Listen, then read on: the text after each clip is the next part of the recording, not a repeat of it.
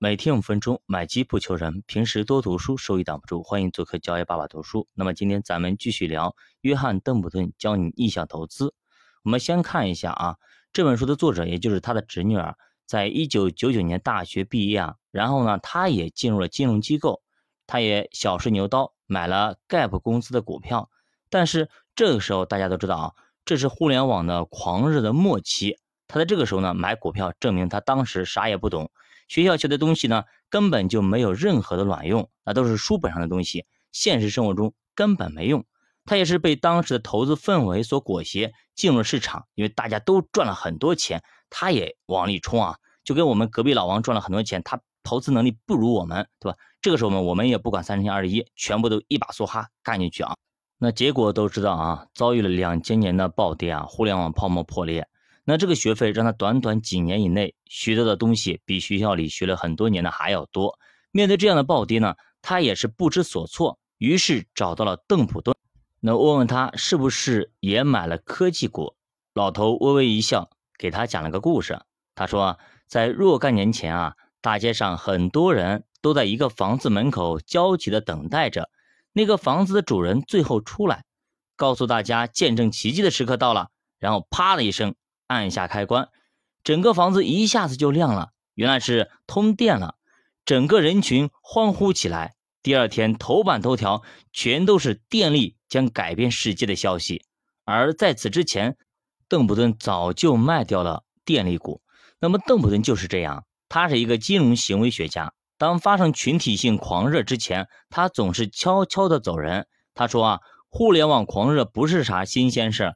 早在一九零零年呢，汽车工业就开始了。当时也一样啊，有五百家企业都能生产汽车。但是，一百年过去了，美国汽车企业就剩下了三家。互联网也会如此。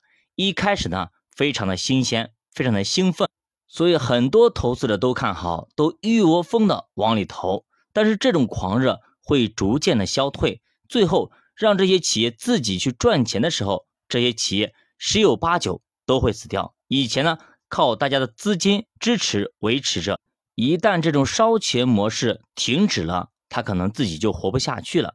所以靠投资活着的企业根本没有前途，只是博傻而已。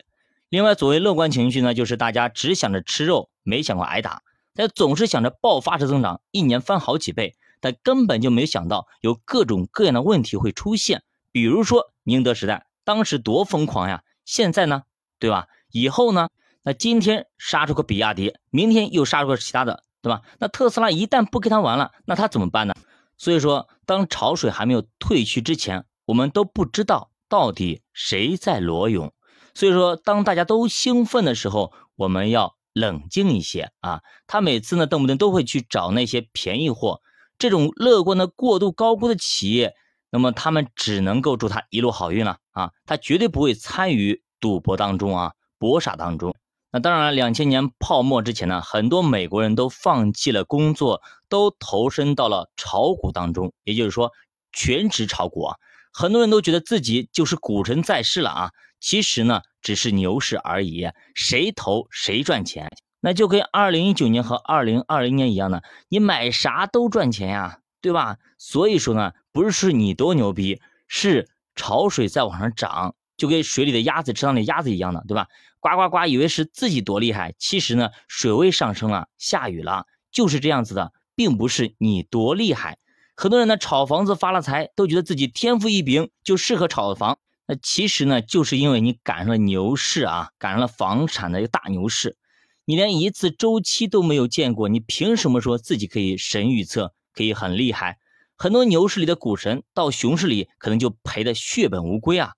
而只有穿越周期的人才能称之为真正的大师，因为这个游戏还没有玩完，在游戏当中，你说你多厉害不一定。哎，当游戏结束的时候，清算的时候，你才能知道你自己几斤几两。每个人为什么没有炒房发财的，对吧？因为美国已经经历过多次房产周期。所以呢，那些炒房的大神们早就已经在衰退中被干死了啊！其实楼市跟股市都是投资，只要是投资就不会有区别，都是人性使然。那么邓普顿呢，在两千年之前就告诉作者，南海泡沫就跟互联网是一模一样的。当时大科学家牛顿也赔了个底朝天。其实呢，牛顿在中间的时候，其实已经出来了，已经止盈了。结果一向不对啊，又杀回了股市，最后赔的血本无归，负债累累。当时英国很多人都卖掉了各种资产去买南海公司的股票。